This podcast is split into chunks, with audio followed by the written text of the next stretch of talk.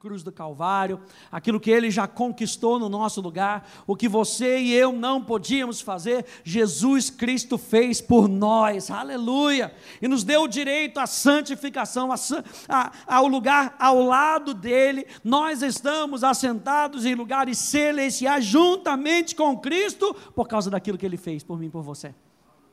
O seu lugar não é em qualquer lugar, o seu lugar é em Cristo, ao lado do Pai, aleluia. Glória a Deus. Salmo 32. Segura aí. Eu vou fazer aqui, como bom discípulo do pastor Hélio, vou fazer aquela, aquela recapitulação. A gente tem visto que a palavra justificação, acompanhe comigo aí na tela, a palavra justificação, o evangelho da graça justificadora de Deus, proclama que as pessoas pecadoras que confiam em Jesus Cristo, tem os seus pecados perdoados, sua natureza pecadora é transformada e são colocadas em uma posição legal, correta diante de Deus e não são mais condenadas. É por isso que eu e você, por causa da obra de justificação de Jesus, eu e você podemos permanecer na presença de Deus de cabeça em pé. E nós podemos olhar nos olhos dele, os olhos de amor, os olhos que nos desejam, os olhos que nos buscam, sabe? Os olhos daquele que conhece o teu nome. A gente falou isso no domingo. Você é tão único que Deus sabe exclusivamente quem é você. Sabe que tem gente que vai, vai falar de oração e fala: é, Senhor Jesus, sou eu aqui, Rafael. Ele sabe. Quando você, já, quando você fala C do Senhor, ele já sabe que é você. Quando você olha para ele, ele escaneia a sua íris, ele sabe, é você. Aleluia. A Bíblia fala que antes que a palavra saia do, da nossa boca, Ele já sabe o que está dentro de nós, sabe por quê? Porque Ele te conhece. Ele te conhece. Então eu e você podemos permanecer nessa presença por causa daquilo que Jesus fez, não é por causa daquilo que nós fizemos, não são os nossos atos de justiça, não é o nosso ato de retidão. A Bíblia fala que os nossos atos de justiça são como os trapos é como imundícia. Sabe o que é esse trapo? Era o papel higiênico da época. Os nossos atos de justiça eram como aquele papel higiênico usado, não serve para nada, não cheira bem. Você olha para aquele negócio e você já, hum, nossa, não quero nem passar perto são os nossos atos de justiça. Mas Jesus trocou o nosso lugar, é a grande troca no reino de Deus. Ele trocou e ele pegou o nosso lugar para que nós pudéssemos hoje viver no lugar que estava destinado para ele. E aí ele vai morre, leva sobre si os nossos pecados, ressuscita, e quando ele ressuscita, nós ressuscitamos com ele, e quando ele se assentou ao lado de Deus Pai, nós nos assentamos com ele. Não sei se você se alegra nessa noite, mas é tudo por conta daquilo que Jesus fez. Uau, e tudo que nós podemos fazer é sermos o beneficiário disso nessa noite. Aleluia. A gente viu então que a justificação tem duas partes. A justificação está em duas partes. O primeiro, quando a gente fala de justificação, vai guardando isso no teu coração. A gente está falando que o perdão dos pecados para os cristãos, para você que acredita em Jesus, para você que, a, que entregou a sua vida para Jesus, é real. Falar de justificação, quando você vira essa palavra na Bíblia, ou a palavra justiça, a primeira parte diz que os seus pecados foram perdoados. E a segunda parte, a justiça de Cristo, aquilo que Cristo fez, é creditado na conta daquele que crê. Quantos aí creem nessa noite? É dessa maneira que a gente vê. A gente vai falar mais sobre isso nas próximas, nas próximas quartas, falar um pouquinho mais sobre a fé. A gente falou na semana passada, nós vimos os benefícios da justificação. Quais são esses benefícios? Eu e você temos paz com Deus por causa daquilo que Jesus fez. Eu e você temos paz com Deus. Nós podemos nos relacionar com Deus. Existe uma segurança no nosso coração. Não é, ah, eu não sei se eu sou, eu não sei se eu não sou, eu não sei se eu sou, eu acordo, não sei se. Não, existe uma segurança no meu coração por causa daquilo que Jesus fez, Ele mesmo testifica com o meu espírito, e o Espírito Santo testifica com o meu espírito que eu sou filho de Deus, que a obra de justificação opera na minha vida. E número 4, nós somos reconciliados com Deus, e somos reconciliados com um propósito. Nós somos reconciliados para que a obra de reconciliação seja feita através de mim e de você, como se o próprio Deus estivesse reconciliando consigo todo mundo. É através de mim e de você. Ou seja, a obra de justificação, ela tem que nos levar à prática de nós podermos pregar esse evangelho sabe? E dizer: é possível o pecador ser perdoado dos seus pecados, é possível o pecador ter uma transformação de natureza. É possível. A obra de Jesus vai lá no centro daquilo que o pecado fez na nossa vida. Ele não encoberta o pecado. Não. Ele não justifica o pecado, ele condena o pecado. A Bíblia fala que o pecado é que está condenado na carne. A gente vai falar sobre isso mais para frente. Por isso é que nós estamos em Cristo Jesus. Porque em Cristo Jesus nós fomos perdoados dos nossos pecados a plataforma pelo qual nós podemos nos relacionar com o Pai é porque Ele nos perdoou. Aleluia. Vou falar mais uma vez: a plataforma pelo qual nós podemos nos relacionar com o Pai é porque Ele nos perdoou. Salmo 32, eu pedi para você abrir. Vamos ler aí só o verso primeiro. Depois a gente vai ler ele todo. Mas diz: Bem-aventurado, feliz, abençoado, próspero, cheio de paz é aquele cuja transgressão é perdoada, cujo pecado é coberto. Então, gente, o perdão, como uma parte da obra da justificação, é uma declaração da parte de Deus. Você já viu lá em Isaías que a, a Bíblia diz que nenhuma palavra dele volta para ele vazia. Ele declarou sobre a sua vida. Você aceitou Jesus, ele declarou: está perdoado. Está perdoado Está perdoado, está perdoado. Não importa se você se sente ou não, ele disse: Você está perdoado por aquilo que Jesus fez. É uma declaração, e a palavra de Deus tem poder. Quando ele declara você perdoado, você é feito perdoado naquele momento. Que horas que o acusado é, é, é declarado livre? Na hora que o juiz declara e bate o martelo. Naquela hora, quando o juiz diz, está livre, pode ir, pum, bateu o martelo, está feito. Não adianta o que o, o advogado de acusação tente apelar mais uma vez. O juiz bateu o martelo, o juiz apitou o apito final, está perdoado. Segue, está perdoado, viva está perdoado, viva com Deus e experimente o melhor dele para a sua vida. Meu Deus! Perdão significa que Deus suspende a sua sentença de condenação pelos nossos pecados e não mais nos considera culpados por ele. Olha só essa frase. Nós precisamos de perdão, porque Deus é justo. E a gente tem que ver Deus de uma maneira completa. Precisamos de perdão, porque Deus é justo. E temos esperança de perdão, porque Deus é misericordioso. Como eu falei, na justiça de Deus, Ele condena o pecado, mas na misericórdia de Deus, Ele absolve o pecador arrependido. Aleluia! Na justiça de Deus, Ele condena o pecado, mas na misericórdia de Deus, ele absolve o pecador arrependido. Glória a Deus. Então, gente, número um, a gente vê essa noite. A justiça então nos ajuda a lidarmos com o nosso passado. Abra aí comigo em 2 Coríntios capítulo 5, por favor.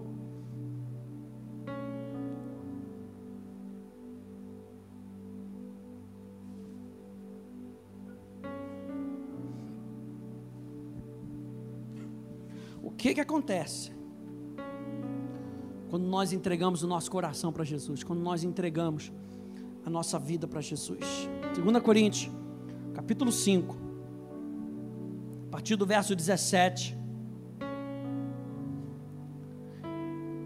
diz: E assim, se alguém está em Cristo, é nova criatura. As coisas antigas já passaram, eis que se fizeram novas. Ora, tudo isso provém de Deus, que nos reconciliou consigo mesmo por meio de Cristo e nos deu o ministério da reconciliação. A saber que Deus estava em Cristo reconciliando consigo o mundo, não levando em conta os pecados dos seres humanos e nos confiando a palavra de reconciliação. Portanto, somos embaixadores em nome de Cristo, como se Deus exortasse por meio de nós, e a palavra exortar aqui é animar como se Deus estivesse animando a humanidade. Existe solução para o pecado. Existe solução para aquele que viola a lei. Existe solução para aquele que está de costas virada para Deus. E a solução é Jesus. Nós somos embaixadores. O que o inferno quer é que você continuamente ande virado para o seu passado. E quando você anda virado para o seu passado, você não anda para frente. Você não chega no seu destino. O que ele quer é com que você tire o foco de Jesus. Não sei, eu já contei isso aqui, que uma vez na África do Sul, a gente foi fazer um experimento, um pastor de jovens lá, é, é, que a quem eu servia lá na, lá na, lá na Rema, foi fazer um experimento, gente, ele foi pregar numa outra igreja, aí tem que chamar o brasileiro, aleluia, Rafa, vem cá, vamos lá, me ajuda, um corredor desse para cá, um corredor daquele para cá, e ele falou, olha, você corre para frente, e você, Rafa, corre olhando para o extintor. Já sabe onde é que eu, onde é que acabou, né? Acabou eu tropeçando na cadeira, caindo para tudo que é lugar. E o outro chegou no final da jornada dele, porque ele olhou para frente.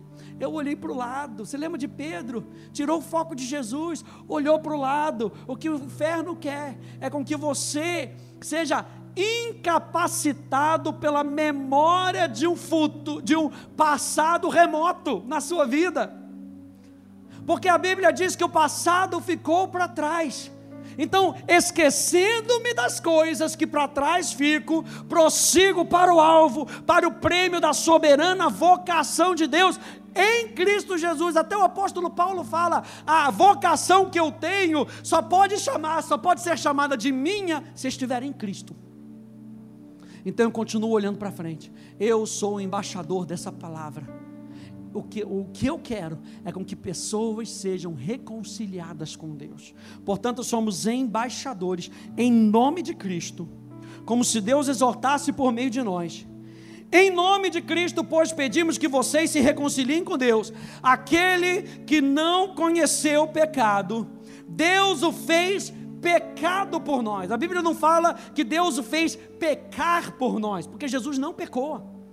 A Bíblia fala que ele se fez a própria natureza do pecado, a minha natureza do pecado, a sua natureza do pecado estava em Cristo Jesus. Para que nele fôssemos feitos justiça de Deus.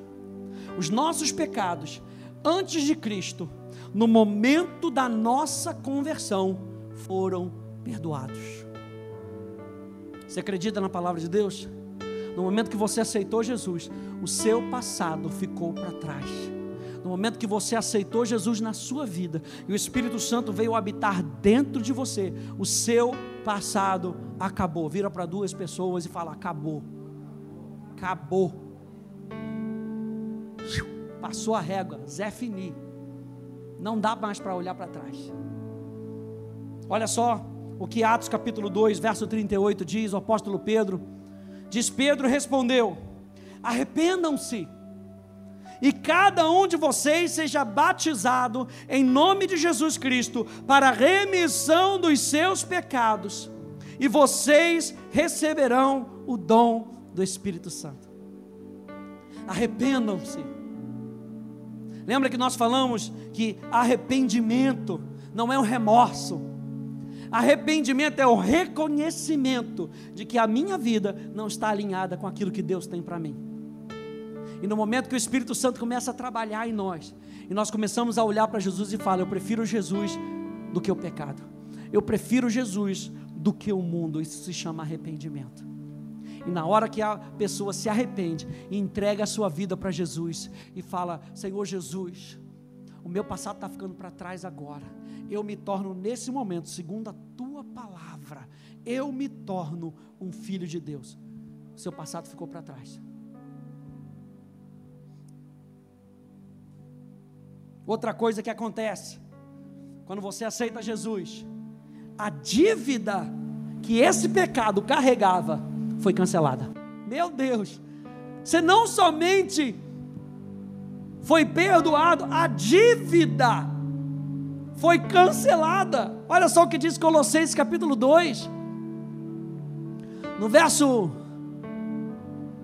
Tem que passar aí, Léo. Isso. Me ajuda aí. Colossenses capítulo 2, verso 13 e verso 14. E quando vocês estavam mortos nos seus pecados e na incircuncisão da carne, ele lhes deu vida juntamente com Cristo, perdoando todos os nossos pecados. Aleluia. Ele nos deu vida. Ele não somente perdoou os seus pecados, ele te deu vida. Lembra que o pecado gerou a morte. E agora que Cristo habita dentro de nós, nós temos vida, perdoando todos os nossos pecados, cancelando o escrito de dívida que era contra nós e que constava de ordenanças, o qual nos era prejudicial, removeu inteiramente, cravando na cruz. Ou seja, ficou na cruz. Quando o inferno quiser te acusar do seu passado, Lembre-se que a dívida do seu passado ficou na cruz. Aleluia. Lembre-se. E é por isso que a gente vai falar isso semana que vem. A gente precisa constantemente se lembrar. Porque constantemente o inferno, ele vai tentar trazer a memória do nosso passado, mas eu e você temos um novo futuro. Eu e você temos um novo destino. Sabe aquela frase que dizem: se o inferno tentar te, te lembrar do seu passado, lembra ele do futuro dele que o futuro dele é o largo, é o lago de fogo e enxofre, mas o seu futuro hoje, como justo, como santo, é os braços do Pai. Aleluia! Alguém pode dizer glória a Deus aí? Uh, aleluia! A gente falou sobre os sobre no momento que a gente aceita Jesus, os nossos pecados são perdoados. Mas e daqui para frente? E do momento que eu aceito Jesus? Veja, a justiça de Deus nos lembra que Deus está disposto a nos perdoar. Que verdade maravilhosa, gente. Deus está disposto a nos perdoar. Justificação não significa que tudo o que você fizer está automaticamente perdoado. A gente lembra lá em Levítico capítulo 16, capítulo 17, a gente já falou sobre isso sobre o dia da expiação no Antigo Testamento. O que que o dia da expiação no Antigo Testamento representava? A obra de justificação de Jesus. E lá no Antigo Testamento, o adorador que participava da festa trazia o sacrifício. Não era somente uma pessoa que trazia o sacrifício, ele era considerado como um adorador, alguém que valoriza aquilo que está sendo feito. E aquele para aquele adorador, gente, não bastava apenas saber que o sacrifício é oferecido para cobrir os pecados, não sabia, não bastava só saber, ah, tá coberto. Ah, tá tudo pago. Para aquele adorador não bastava isso. A Bíblia fala que o coração do adorador deveria fazer parte do sacrifício. Então não é somente um conhecimento da minha cabeça e o meu coração está longe. Eu e você somos um espírito, temos uma alma, habitamos no corpo. Todas as três dimensões, você vai aprender na escola bíblica, todas as três dimensões devem caminhar em uníssono. Todas as três dimensões devem caminhar em unidade. Aquilo que eu penso, aquilo que eu percebo, sabe, o meu espírito com a minha mente devem caminhar juntos. Então não basta apenas eu saber que o meu pecado está perdoado eu tenho que trazer o meu coração diante da presença de Deus. Olha só o que diz Levítico 16, 29. Diz: Isso lhe será por estatuto perpétuo. No sétimo mês aos dez dias do mês, vocês se humilharão.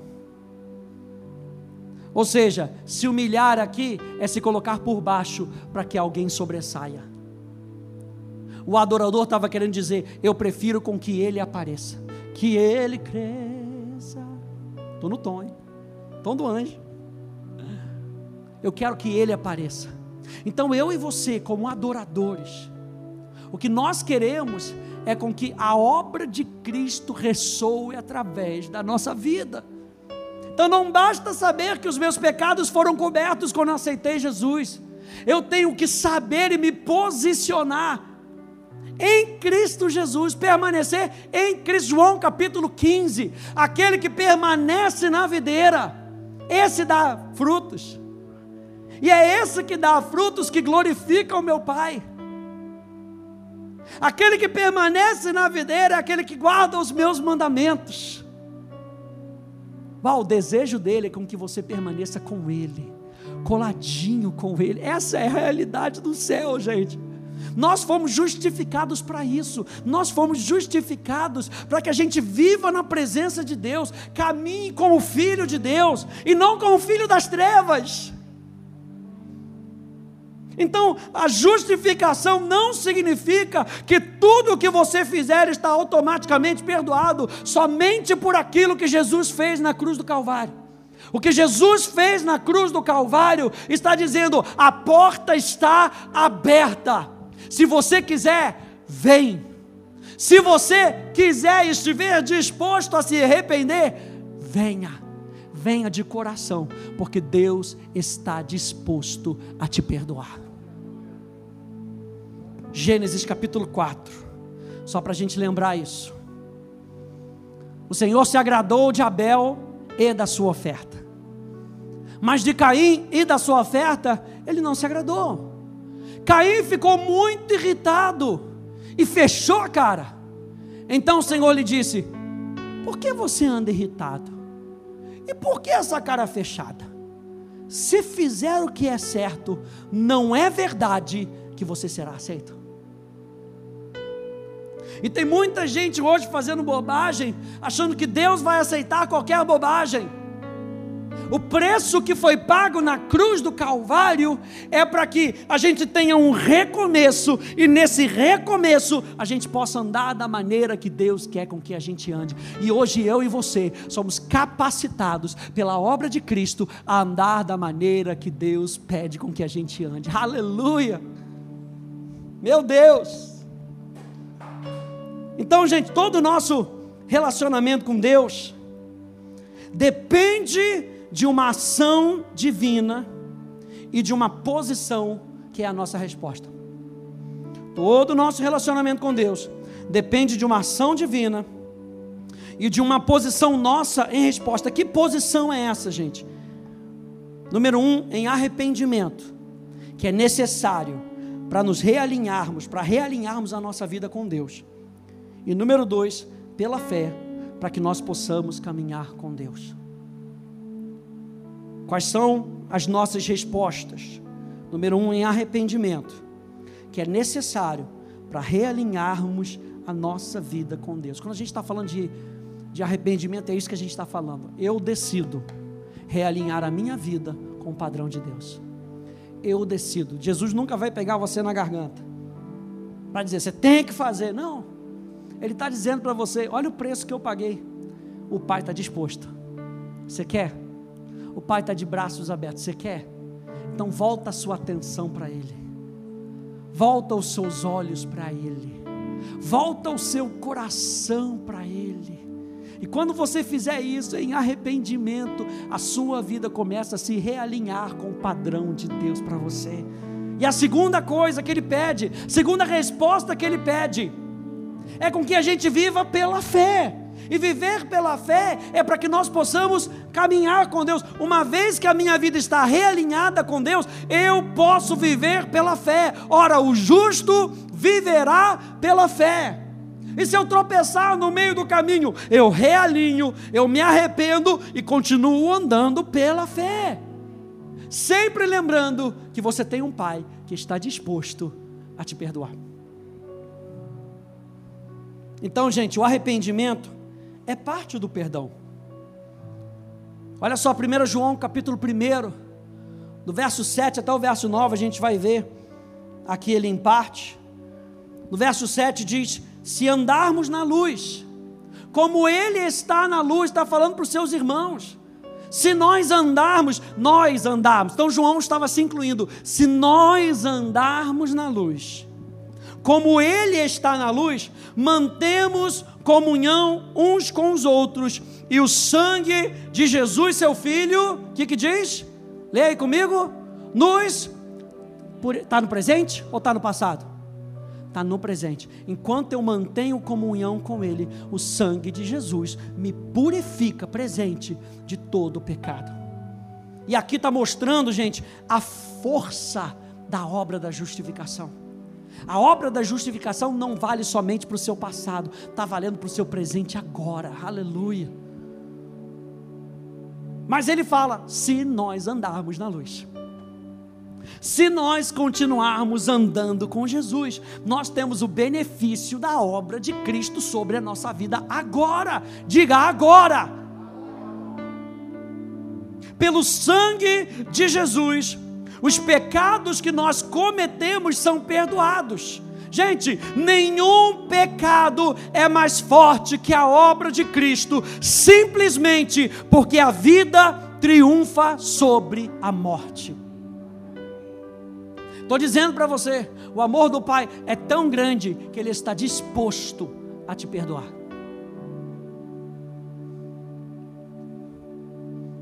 Olha só o outro verso, verso 8: Se dissermos que não temos pecado nenhum, a nós mesmos enganamos e a verdade não está em nós. Aqui o apóstolo João afirma que com certeza, em algum momento nós vamos pecar.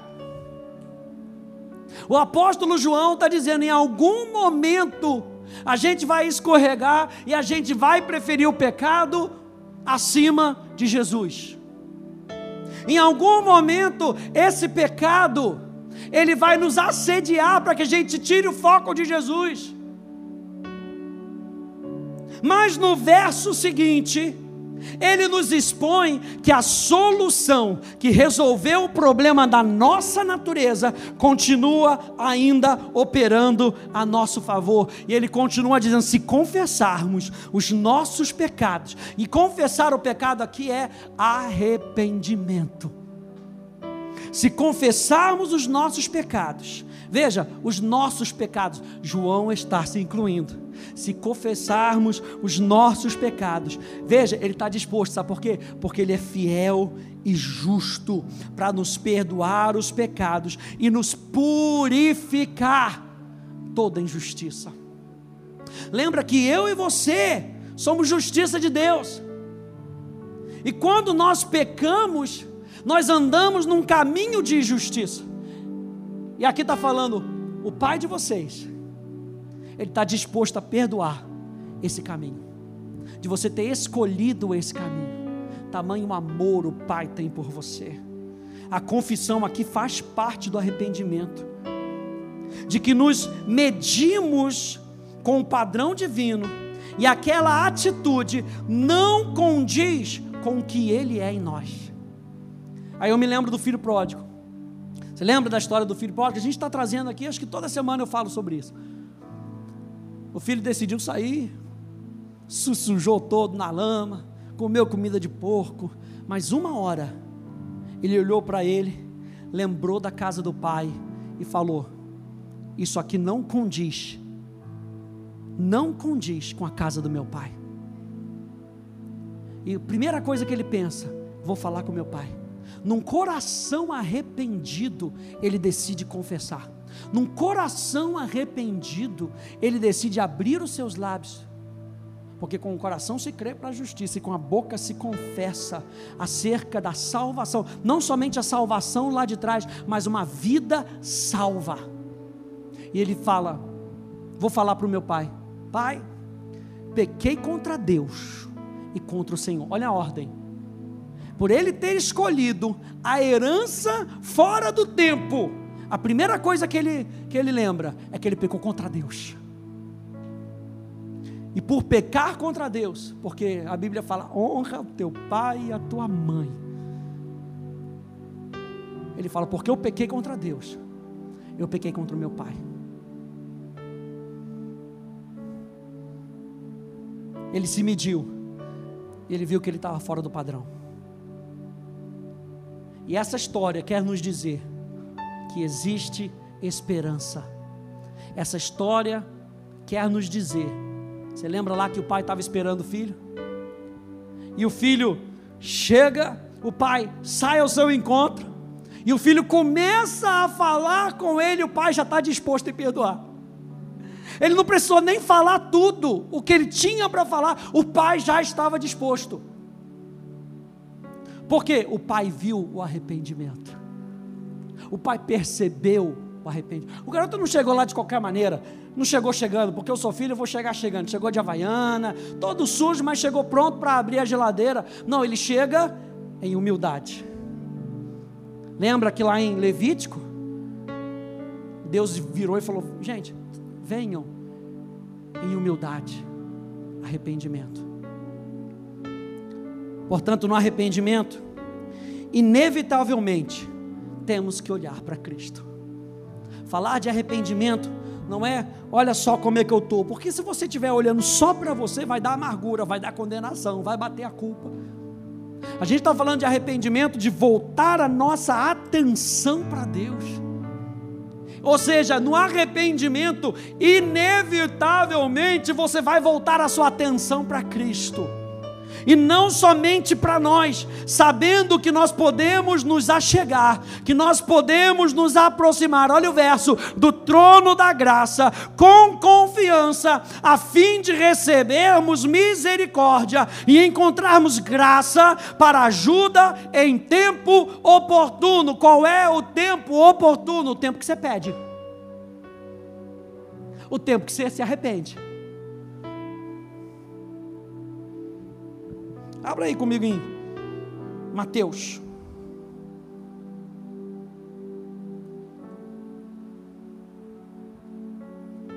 Mateus.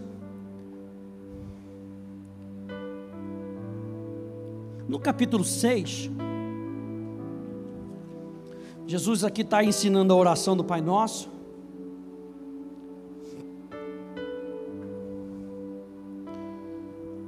E ele já começa dizendo: Pai nosso. Diga aí para o seu irmão que está do seu lado: O Pai é meu e o Pai é seu. Aleluia. Isso, catuca o irmão, acorda ele aí. O Pai é seu e o Pai é meu. Olha, o Pai é nosso, aleluia. Ele diz Pai nosso, ou seja, tudo aquilo que ele vai falar está baseado nesse fundamento. O Pai é nosso, nós temos um Pai. E o que, que Jesus estava querendo passar aqui? O Pai de vocês é um Pai de amor. Ele é justo, ele condena o pecado, mas ele está disposto, cheio de amor e cheio de misericórdia, para restituir tudo aquilo que você perdeu enquanto gastava tempo com o pecado. Tanto que o filho pródigo chega, ele já chega já mandando fazer festa, e tem sandália nova, tem havaiana nova, aleluia, tem um anelzão novo, tem roupa nova.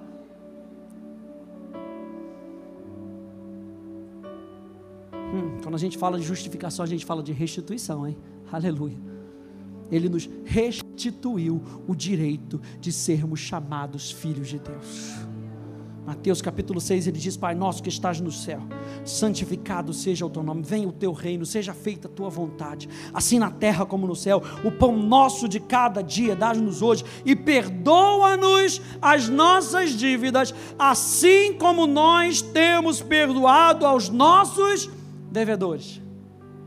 Ou seja, uma pessoa que anda em arrependimento é uma pessoa que perdoa.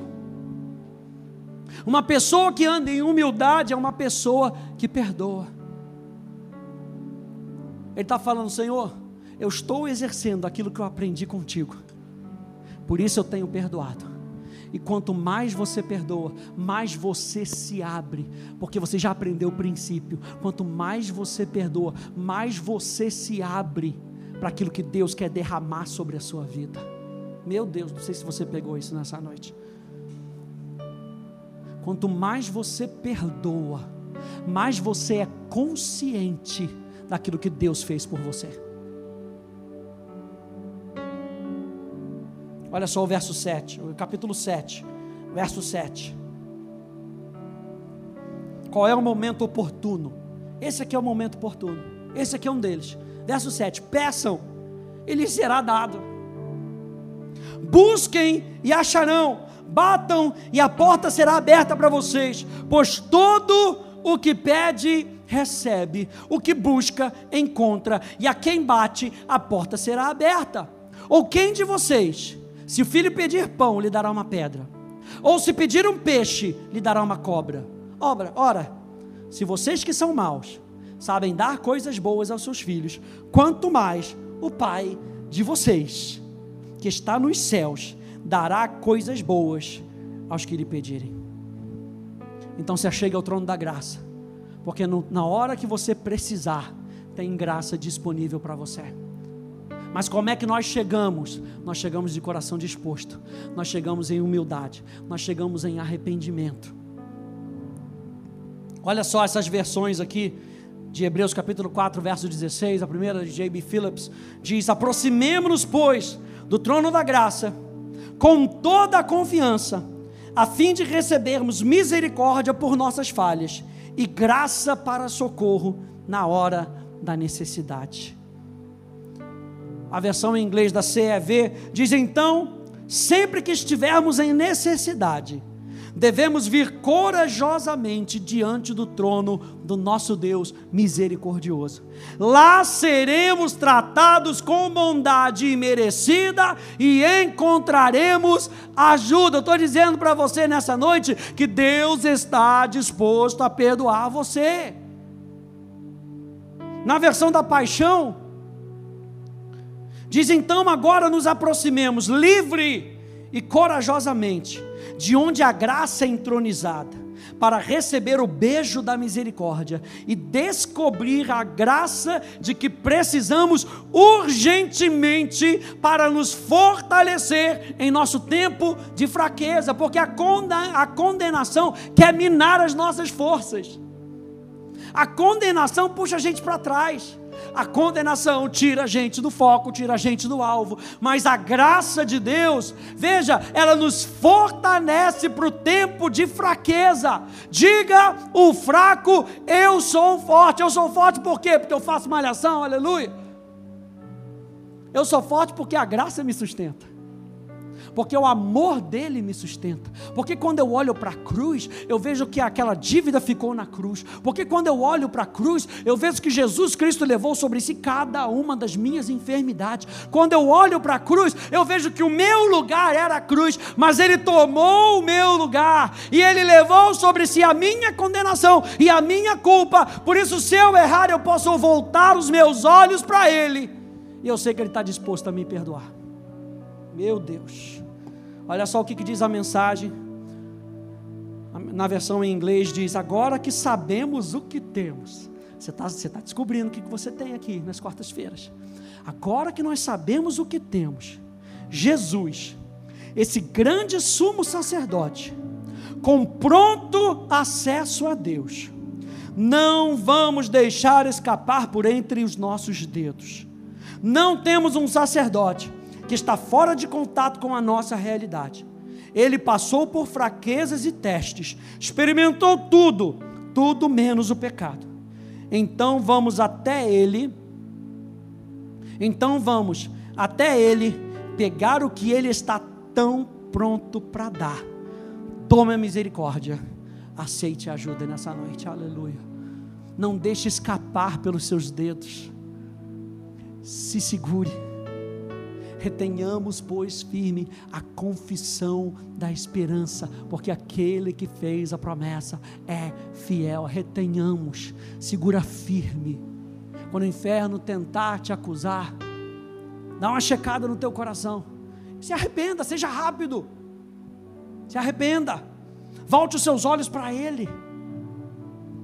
Tem gente que acha que o arrependimento você tem que passar cinco semanas se arrependendo. Não é rápido, gente. É uma disposição do coração. Arrependimento é uma disposição do seu coração em viver aquilo que Deus tem para você. Senhor, passado ficou para trás. Senhor, não quero mais essa vida. Senhor, errei nessa, nesse lado aqui.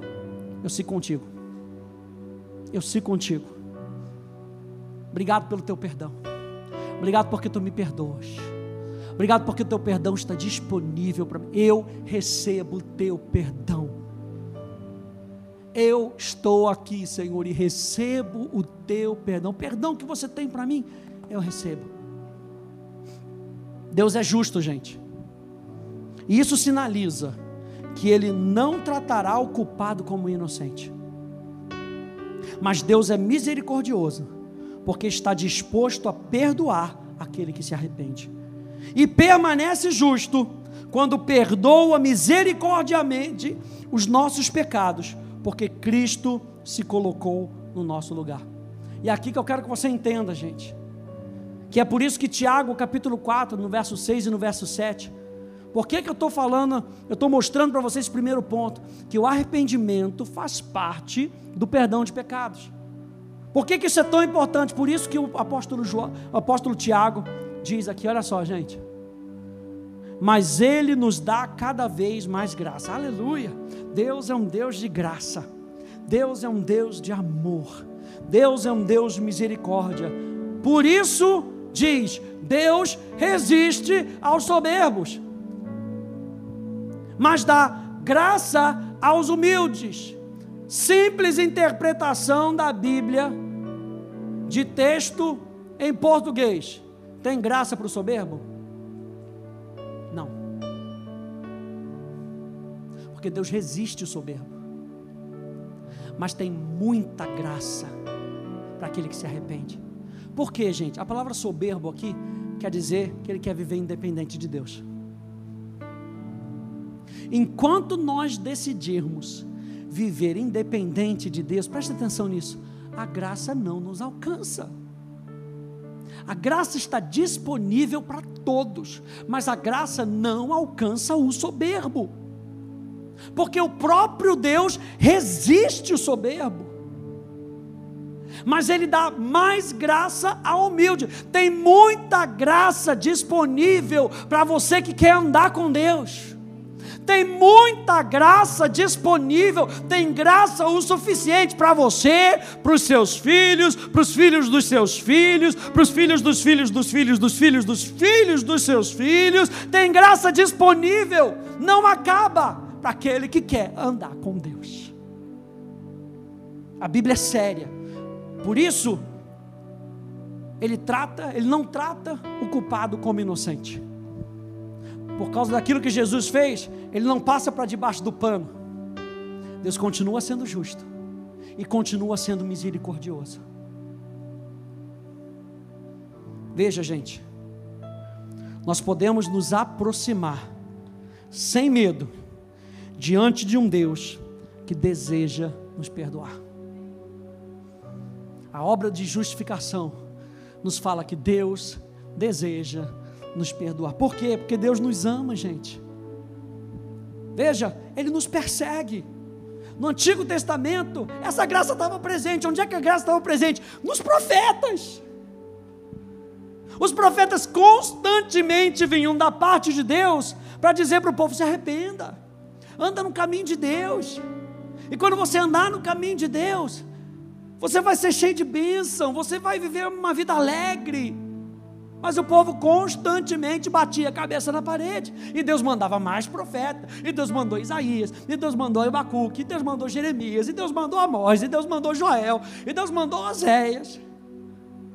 E Deus foi mandando os profetas para Israel para ajudar. Por quê? Porque é um Deus que quer se aproximar. Ele sempre quis se aproximar. Depois que Adão pecou, Deus ficou de fora. Deus foi e se aproximou.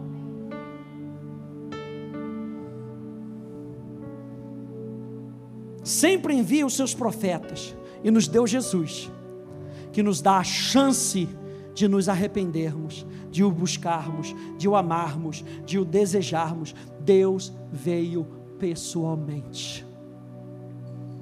O Deus Santo, que demanda justiça, é o Deus que se alegra, que faz festa quando a gente se volta para Ele. O Deus Santo, que demanda justiça. É o Deus que se alegra, que faz festa quando a gente se volta para Ele. Romanos capítulo 5, verso 8 diz: Mas Deus prova o seu próprio amor para conosco, pelo fato de Cristo ter morrido por nós, quando ainda éramos pecadores.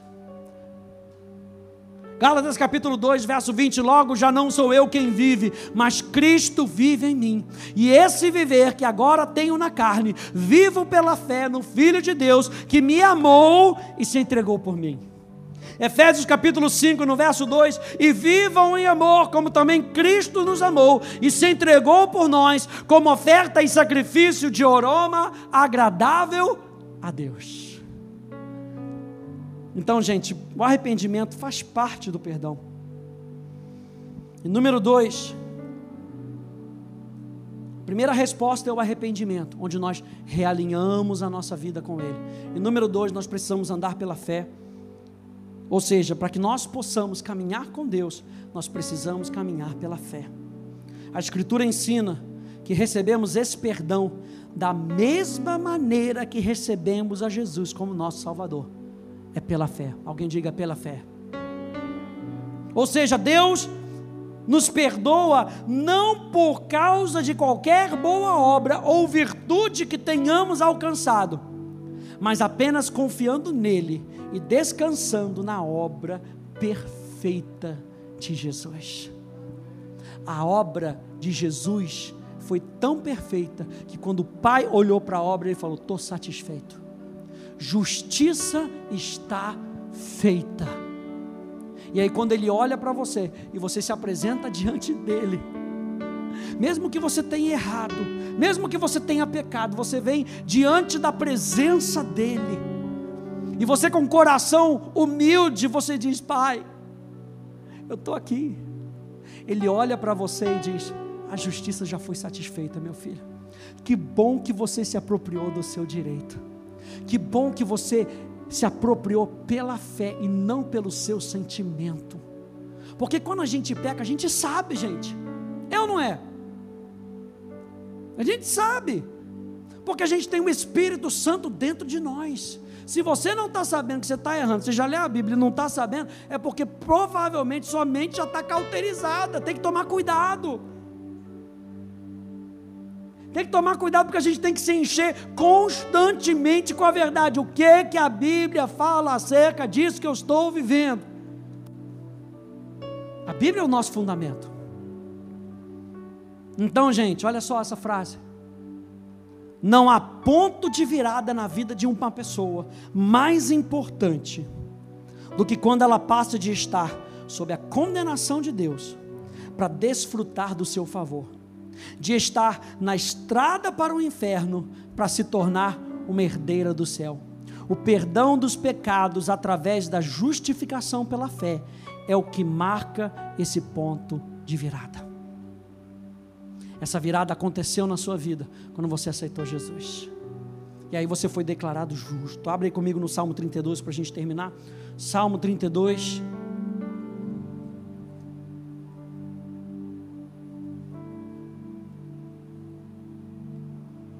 Não veja Deus como seu inimigo. Quando você vai abrindo, presta atenção nisso. Apenas o pecado vê um Deus santo como seu inimigo. Apenas o pecado vê um Deus santo como seu inimigo. Deus é o nosso Pai, que nos valoriza, que nos ama. E Ele vai nos ensinando a andar de acordo com a sua verdade. Salmo 32. A gente começou lendo do verso primeiro.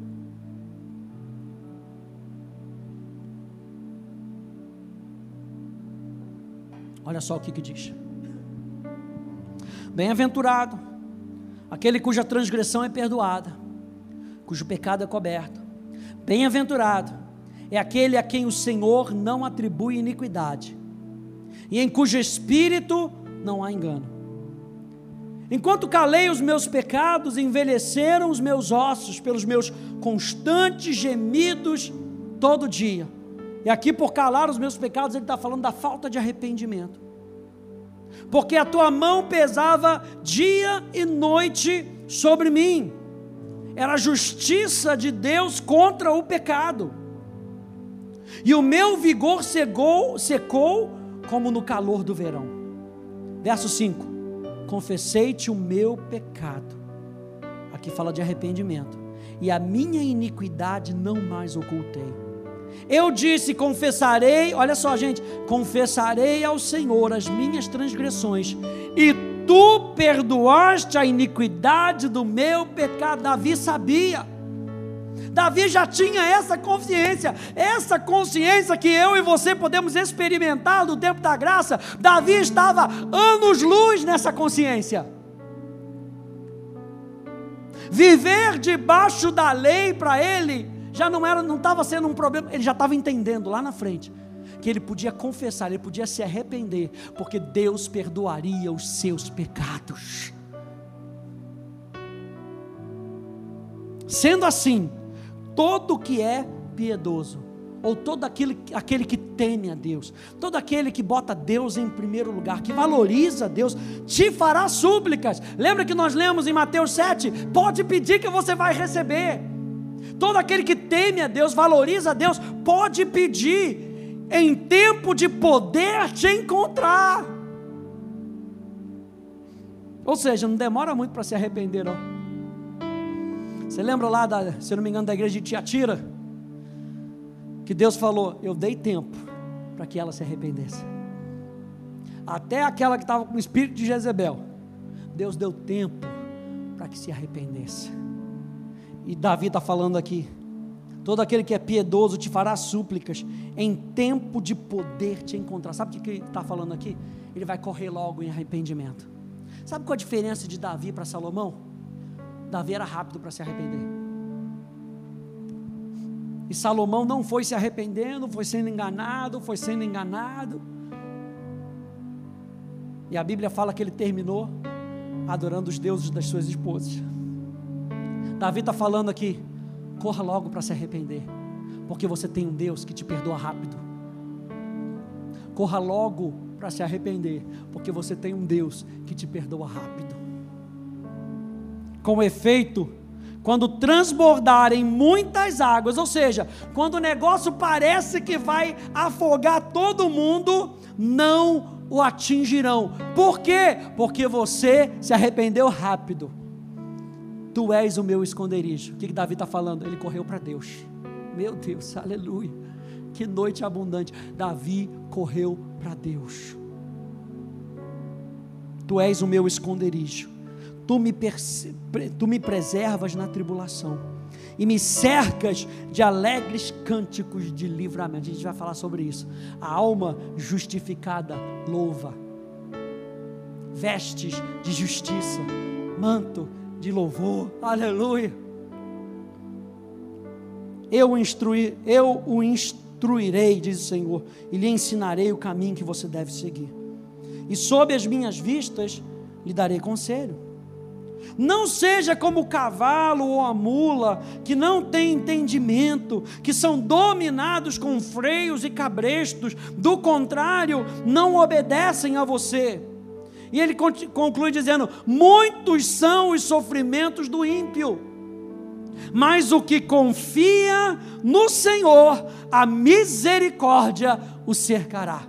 Salmo 23: Bondade e misericórdia me seguirão todos os dias da minha vida. Sabe por quê? Porque o Senhor é o meu pastor. Porque eu confio em Deus.